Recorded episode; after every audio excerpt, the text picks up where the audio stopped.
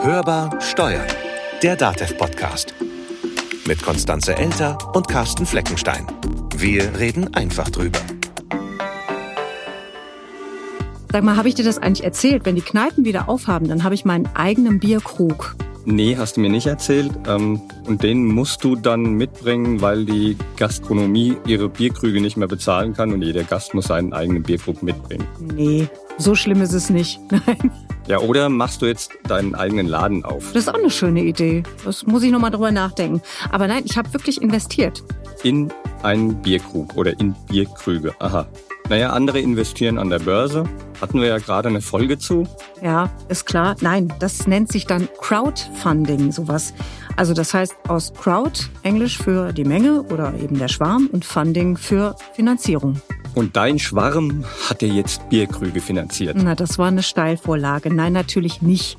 Ähm, ich habe selber bezahlt. Und zwar habe ich Crowdfunding gemacht für mein Lieblingsdraußenwohnzimmer. Also die Kneipe hatte eine Aktion gestartet, um vor allen Dingen die vielen Minijobber finanziell aufzufangen, die da arbeiten. Und dann konnte man Krugpate werden. Das heißt, du hast Geld bezahlt und bekommst dann einen Krug mit deinem Namen. Und wenn die Kneipe wieder auf hat und du erwischt jetzt zufällig den Krug, den du selber bezahlt hast, dann kriegst du auch ein Bier noch umsonst.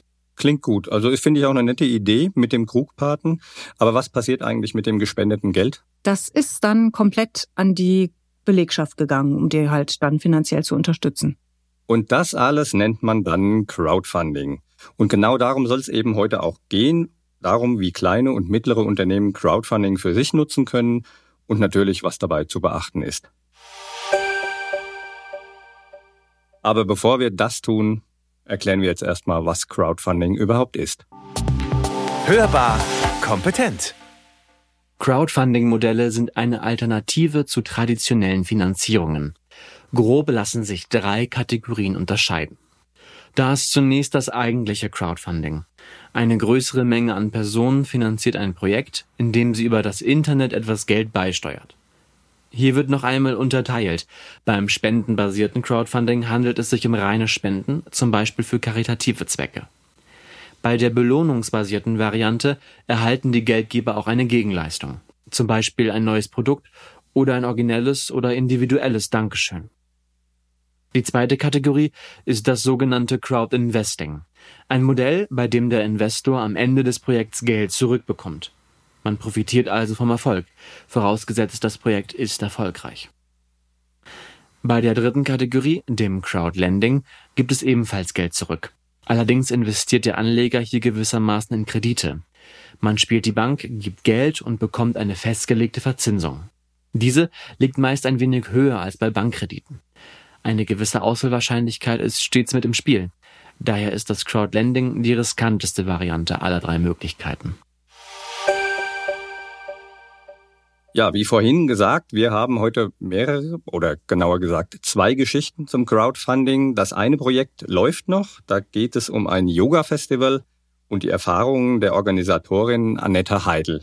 Und bei der anderen Geschichte, die wir heute mitgebracht haben, gab es bereits ein Happy End. Das Projekt ist die Crowdfunding-Kampagne des Ettlinger Kinos Kulisse.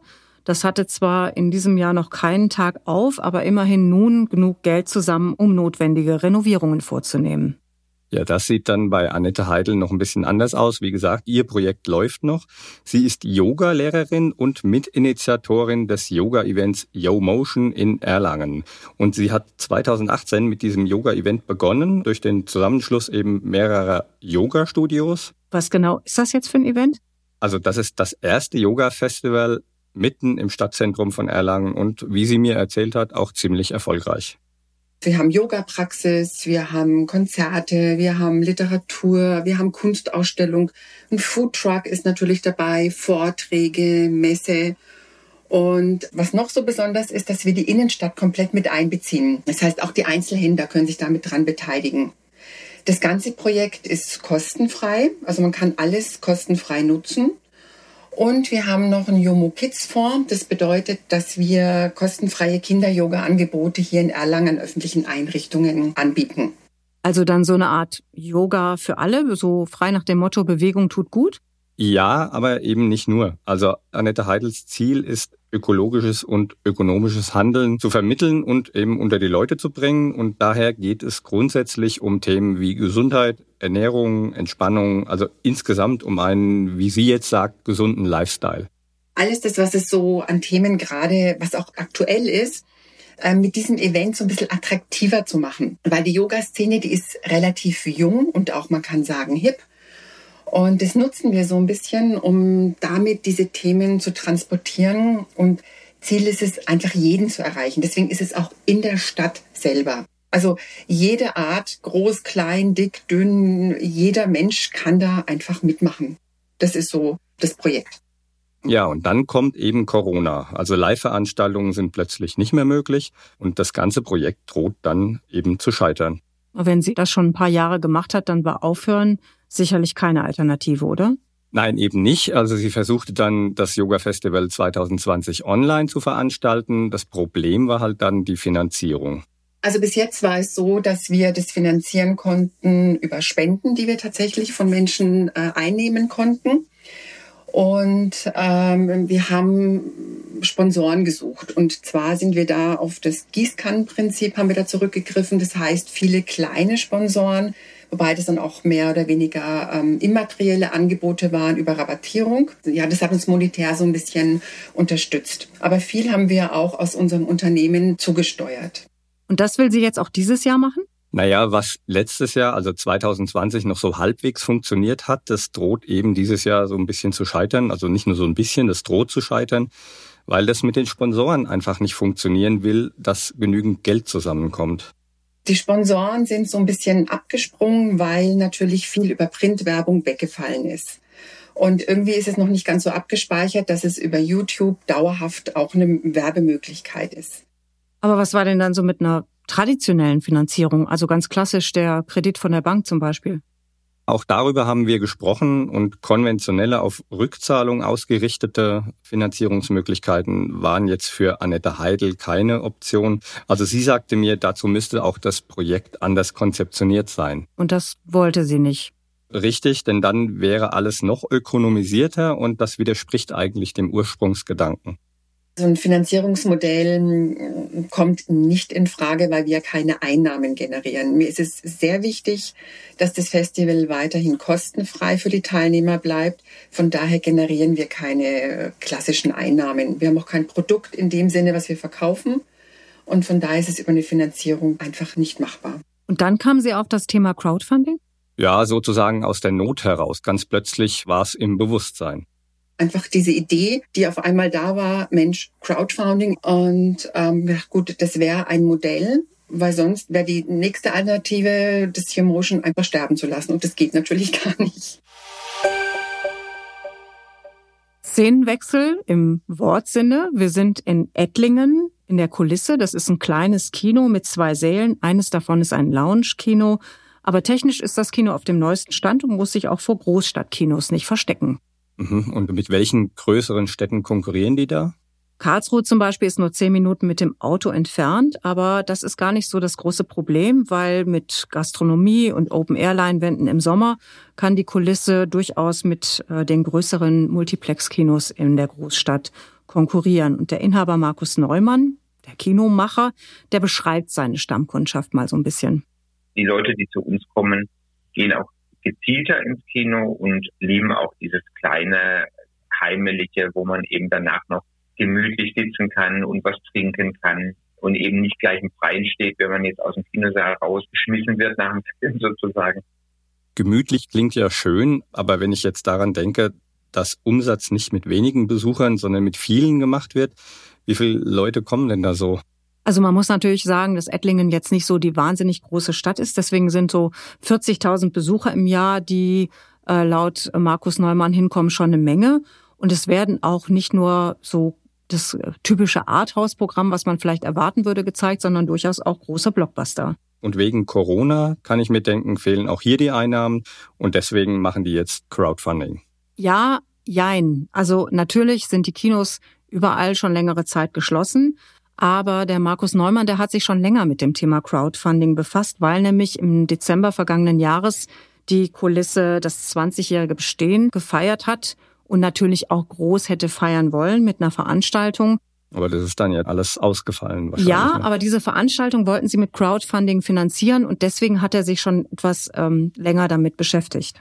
Und die Tatsache, dass das jetzt alles nicht ging, das war dann aber trotzdem eben der Anlass dazu zu sagen, wir machen das jetzt mit dem Crowdfunding. Viele haben uns gefragt oder haben mich gefragt, wenn ich jetzt hier in Ettling unterwegs war, wie können wir euch helfen? Neben Gutscheinkauf natürlich ähm, war es wirklich so, dass viele, selbst der Oberbürgermeister hat gefragt, ähm, wie kann man, wie kann man euch ähm, helfen, dass ihr über diese Krise kommt? Und das war dann die Initialzündung für uns zu sagen, so jetzt stoßen wir das Projekt an. Ja, und was ist jetzt genau das Projekt? Also Veranstaltungen zum 20-jährigen Bestehen ging ja eben nicht. Aber die haben halt die Zeit genutzt, wie viele andere Unternehmen ja auch, umzubauen und zu renovieren. Aber was ich ganz interessant finde, das hätten sie auch ohne Unterstützung finanzieren können.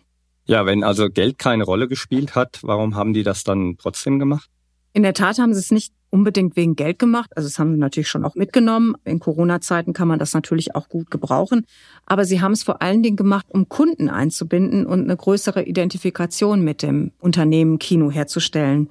Wie war denn das eigentlich bei der Annette Heidel? Ja, für Annette Heidel war Geld nicht einfach nur eine Option, das war eben eine Notwendigkeit. Da kommt das Crowdfunding ja doch eigentlich gelegen. Ne? Also das Schöne am Crowdfunding ist ja auch, dass das Angebot an Varianten überschaubar ist. Das haben wir eingangs schon gehört.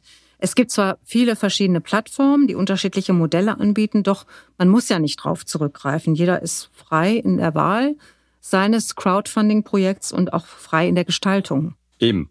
Und nachdem für Annette Heidel das vergangene Festival über direkte Spenden finanziert wurde, dann lag es halt ganz einfach nahe, sich auch hier für das sogenannte Spenden-Crowdfunding zu entscheiden. Und das entspricht ja auch dann mehr ihrem eigenen Werteverständnis. Die Leute zahlen einen bestimmten Betrag und bekommen als Gegenwert eher was Ideelles. Also sie sind halt ein Teil davon, von der Community.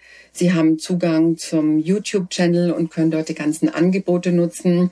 Und sie unterstützen den Fortbestand von Your Motion, von dem Festival, dass wir einfach weitermachen können. Und ähm, das ist das, was wir halt vermitteln, dieses Gefühl, einfach etwas für die Zukunft auch zu tun, für die Nachhaltigkeit zu tun und das Gefühl, einfach ein Teil von etwas zu sein. Und ich denke, dass das schon ein Faktor ist, der eher motiviert, als ähm, wenn es total, wenn da gar nichts als Gegenleistung da ist. Was hat sich denn eigentlich der Kinomacher ausgedacht, um Zuschauer zu motivieren? Er hatte sich so als Ziel gesetzt, 10.000 Euro zusammenzubringen. Und da gab es dann für kleinere Spenden schon ein Dankeschön-Paket mit so einer selbstgefertigten Urkunde oder besonders gedruckten Urkunde. Man konnte aber auch zum Beispiel eine Privatvorstellung buchen. Also das kommt dann jetzt erst natürlich. Und man konnte auch eine Plakette am Sitz kaufen. Oh, sowas hätte ich auch gern. Das kann man sich wie eine Parkbank vorstellen. Das ist eben so mein Stammplatz und dann der Name drunter oder so. Ähm, da konnte, konnten die Leute auch selber bestimmen, welcher Text äh, da steht. Eine Dame hat zum Beispiel Luises Lieblingsplatz gewählt. Wobei, was man natürlich einkalkulieren muss, dass diese Dankeschöns auch Geld kosten. Natürlich auch ein finanzieller Aufwand, den man einfach einpreisen muss und einberechnen muss. Unser beliebtestes Dankeschön war zum Beispiel für, die, für den neuen James Bond, wenn er denn kommt, eine Premiere auf dem roten Teppich. Wir machen dann eine, eine Start, eine Startnacht sozusagen, wo die Leute den mit als erstes sehen können und ähm, können dann über den roten Teppich laufen und kriegen dann ein Glas Sekt dazu. Das war das beliebteste Dankeschön, was auch ganz schnell weg war. Und das kostet natürlich. Klar, die ähm, zwei Eintrittskarten, das Glas Sekt muss man natürlich dann ähm, abrechnen, aber der Preis lag natürlich viel höher. Das heißt, da hat der Kunde 100 Euro äh, für spenden müssen und dann muss man eben den Wareneinsatz dafür abziehen. Crowdfunding heißt also auch Verwaltung, finanzieller Aufwand, Vorbereitung. Wie jetzt bei Annette Heidel ohne Erfahrung im Crowdfunding und aufgrund notwendiger Eile ein Projekt zu organisieren, das erwies sich für sie im Nachhinein schwieriger als gedacht. Rückblickend empfiehlt sie dann nämlich, sich Zeit zu nehmen und jemanden zu suchen, der einfach damit schon zu tun hatte. Ich hatte wenig Zeit. Ich musste es relativ schnell durchziehen. Hätte ich mehr Zeit gehabt, glaube ich, oder das wäre jetzt vielleicht auch ein Tipp an die, die jetzt zuhören, vielleicht sich jemanden suchen, der doch damit schon zu tun hatte. Also Banken, die damit konkret schon zu tun hatten und auch Steuerberater. Denn das lohnt sich, denke ich, schon, da von jemandem informiert zu werden, der das einfach kennt. Welche Erfahrungen hat denn Markus Neumann gemacht mit dem Projekt Crowdfunding? Also im Grunde genommen bestätigt er das, was die Annette Heidel auch sagt, dass es durchaus sinnvoll ist und auch Nutz bringt, wenn man sich länger vorbereitet. Und er hat definitiv davon profitiert. Weil das Thema schon länger, ähm, weil ich mich damit schon länger befasse, hatte ich mir die unterschiedlichen Portale auch angeschaut und ähm, habe mich eingelesen, auch in Praxisberichte von verschiedenen anderen und habe auch ähm, Kollegen, zum Beispiel in Berlin gibt es eine große Kampagne für alle ähm, Arthouse-Kinos, ähm, habe mich da auch im Vorfeld nochmal ähm, rückversichert, wie das so läuft. Es kann also ganz unterschiedlich laufen in unterschiedlichen Modellen, auf verschiedenen Plattformen und in unterschiedlichen finanziellen Dimensionen. Wir haben uns das mal erklären lassen von Ralf Beck. Er ist Professor für Betriebswirtschaftslehre an der Fachhochschule Dortmund. Hörbar kompetent. Herr Beck, wir haben es gerade gehört. Es gibt viele unterschiedliche Modelle und die werden alle unter dem Begriff Crowdfunding versammelt und viele jetzt haben auch Bedarf daran. Steigt also die Zahl der Crowdfunding-Projekte? Es sind ja eine ganze Menge Unternehmen, die jetzt zusätzlichen Kapitalbedarf haben. Das heißt aber nicht unbedingt, dass es auch mehr Projekte gibt, denn die Plattformen wählen die Projekte aus und es werden ja jetzt nicht unbedingt, sagen wir mal, finanziell besonders stabile Dinge dazukommen. Die Banken schauen ja auch darauf, dass sich bei gewährten Krediten die Finanzierung für sie auch lohnt. Sind diese Crowdfunding-Modelle dann also eher was für Unternehmen oder Personen, die keinen Bankkredit bekommen, aus welchen Gründen auch immer? Die Banken haben andere Bonitätskriterien, weitaus simplere und gröbere als ja zum Beispiel so eine Crowdlending-Plattform, die doch sehr differenziert da reingeht und manchen Leuten eine Chance gibt, wo die Bank eben mit den relativ simplen Bonitätsverfahren eine andere Auffassung vertritt. Dann haben wir in Richtung zum Beispiel zum, zum Crowd-Investing ähm, Start-up-Unternehmen, die können bei einer Bank nur Geld kriegen, wenn sie Sicherheiten abgeben können. Und da bietet sich das Crowd-Investing an, damit die überhaupt eine Chance erhalten. Verstehe ich das richtig, Herr Beck? Das heißt also, die Banken sind viel mehr auf ihre eigene Absicherung bedacht? Beim Crowd-Investing wird sehr stark die Zukunftsfähigkeit äh, des Geschäftsmodells als Auswahlkriterium genommen und auch die Leistungsfähigkeit, die eingeschätzte des Teams, was dahinter steht. Und die Bank guckt dann tatsächlich sehr, sehr fokussiert nur auf die Bonität der Leute, die dahinter stehen und beurteilt eben die, die geschäftlichen Aktivitäten oder Zukunftsaussichten. Wir hatten es ja in der Geschichte von Annette Heidel gehört, der Yoga-Lehrerin. Sie setzt auf Spenden-Crowdfunding. Das Projekt läuft noch und es ist auch nicht sicher, ob es überhaupt zustande kommt. Was passiert denn, wenn ein solches Projekt scheitert? Müssen dann die ganzen Einnahmen zurückgegeben werden? Beim reinen Spenden, Crowdfunding, spendenbasierten Crowdfunding ist das, ähm, muss nicht zurückgegeben werden, wenn das Projekt ähm, irgendwie scheitert dann ist die Spende sozusagen auch hinfällig. Ne? Das Geld ist sozusagen weg. Und wenn das in andere Formen äh, der Crowdfinanzierung geht, äh, zum Beispiel beim Crowdinvesting, dann sieht das etwas anders aus. Wenn da noch Geld vorhanden ist, äh, dann muss das definitiv natürlich zurückgezahlt werden oder das Unternehmen meldet Insolvenz an. Dann kann der Geldgeber vielleicht hoffen, noch ein bisschen von den Resten zu bekommen. Beim belohnungsbasierten Crowdfunding, ne, da steht natürlich dann eine Verpflichtung hinterher, wenn jemand Geld gegeben hat, eine Verpflichtung des Unternehmens hinterher das materielle oder immaterielle Produkt äh, zu liefern. Man muss dann natürlich eine gute Begründung als Unternehmer äh, angeben, warum man nicht liefern kann. Sie haben es ja eingangs gesagt, die Plattformbetreiber wählen die Projekte aus. Sie helfen aber auch, das eigene Finanzierungsprojekt auf stabile Füße zu stellen. Doch im Dickicht der Angebote, woran erkenne ich jetzt eine gute, geeignete Plattform? Ein Kriterium ist zum Beispiel, ob es die Plattform schon äh, ein bisschen länger gibt. Denn wenn die äh, irgendwo unseriös handeln, dann sind die nicht lange am Markt. Es gibt Verbände, wo sich die Plattformen zusammenschließen Und so ein Verband nimmt die nicht einfach auf, wenn die nicht sicher sind, dass das eine seriöse Sache ist. Ne? Gibt es einen Bundesverband Crowdfunding und diese Mitgliedsunternehmen. Da kann man sich relativ sicher sein, dass das äh, äh, sauber abläuft.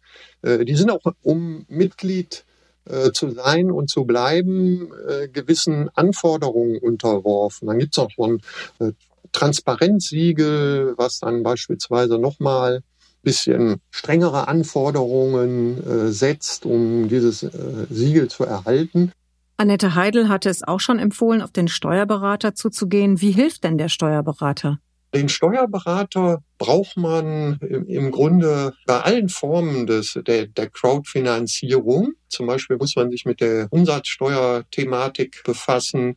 Wir haben dann beim Crowdinvesting bestimmte ähm, rechtliche Strukturen, die dahinter stehen, um äh, so ein Crowd-Investing abzuwickeln. Das sind zum Beispiel Genussrechte, das sind äh, sogenannte partiarische Nachrangdarlehen.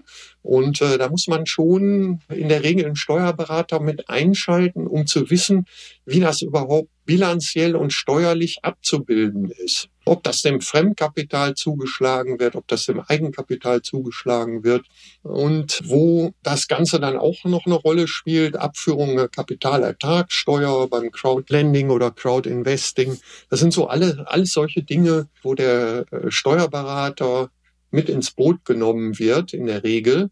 Professor Ralf Beck von der Fachhochschule Dortmund. Auch der Kinobetreiber Neumann hatte sich ja, wie gesagt, gut informiert. Er weist aber trotzdem nochmal auf so typische Crowdfunding-Anfängerfehler hin, die einem unterlaufen können.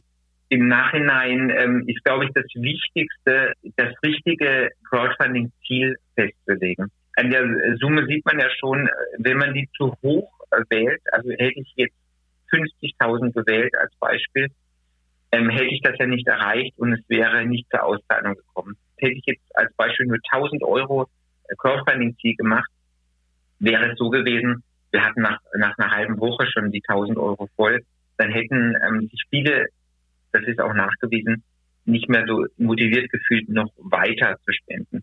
Also ich glaube, das ist ein realistisches Ziel festzulegen, welches äh, gleichzeitig dem Unternehmen nützt, was die Leute motiviert, auch weiter zu spenden. Das ist schwer und ähm, das muss man auch einschätzen können, wie die Bereitschaft dann später ist bei den Leuten. Aber ähm, ich glaube, das ist ein wichtiger Punkt. Und das eignet sich dann aber auch nicht für jeden? Ja, das bestätigt auch Markus Neumann. Es kommt auf jeden Fall auf die Einstellung an. Viele ähm, kennen es nicht und ähm, ist das auch zu fremd und sagen, nee, nee, das ist dann nichts für mich. Manche sagen auch, ähm, das ähm, so wie eine Art Betteln, das ist auch nichts für mich. Aber also empfehlen kann ich eigentlich jeden. Natürlich, man muss eine gute Kundenbeziehung haben. Ein Unternehmen, was jetzt ganz anonym läuft, das äh, ist sicherlich auch schwer in der Bereitschaft für die, für die Leute zu sagen, also mit dem kann ich mich gar nicht identifizieren, da würde ich jetzt auch kein Geld spenden. Ein Friseur vor Ort, der ums Überleben kämpft äh, wegen Corona, der könnte sowas auch sehr gut machen. Hat ja auch hohe Kundenbindung, ein Friseur generell. Also auch ein bisschen branchenabhängig. Aber in Corona-Zeiten vielleicht trotzdem hilfreich. Schlimmste an der Corona-Krise ist ja auch, dass man eigentlich gar nicht mehr in der Öffentlichkeit steht und ähm, die Gefahr eben, dass das Unternehmen vergessen wird, wenn man jetzt schon so viele Monate zu hat. Und war, war das eben auch eine gute, gute Geschichte zu sagen, ähm, man ist in der Öffentlichkeit und schafft Identifikation. Crowdfunding ist auf jeden Fall recht vielfältig in der Art und Weise, wie man finanzieren kann. Und auch wie man unterstützen kann. Denn es gibt gerade jetzt viele unterstützenswerte Projekte in den Corona-Pandemie-Zeiten. Weitere Infos über die verschiedenen Modelle und Plattformen finden Sie natürlich wie immer in den Show Notes. Und wenn Sie sich selber für das Thema interessieren, dann wenden Sie sich am besten an einen spezialisierten Berater.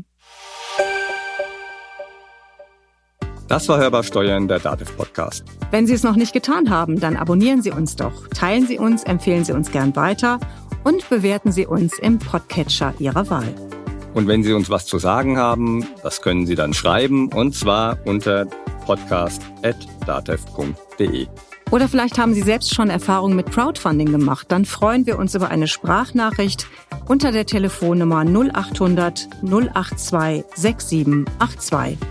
Mein Name ist Konstanze Elter. Mein Name ist Carsten Fleckenstein. Wir wünschen Ihnen eine gute Zeit. Bleiben Sie optimistisch. Und hören Sie wieder rein. Hörbar Steuern. Der DATEV-Podcast.